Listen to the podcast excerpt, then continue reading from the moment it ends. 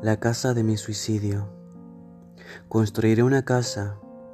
Tendrá ventanales grandes con vista al mar o a las montañas, o quizás simplemente un valle gris y vacío. Pondré cortinas azules cuando no quiera que el mundo me vea, ni yo a él. En el salón principal habrá una mesa, no muy grande ni con muchas sillas, para no comprender la magnitud de mi soledad.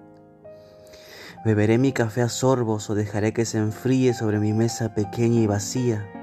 Aún no lo decido. Mientras sonará en la radio una canción que nadie escuchó y un poema que no fue suficiente, que hizo del silencio gritos mudos y del ruido una sinfonía caóticamente hermosa. No dejará mis miedos subirse al sofá ni a la cama, aunque algunas noches sé que lo harán cohabitaré con mi existencia, mientras la ansiedad me carcome las entrañas, la piel y los huesos. Mantendré las luces encendidas para no toparme con mis fantasmas.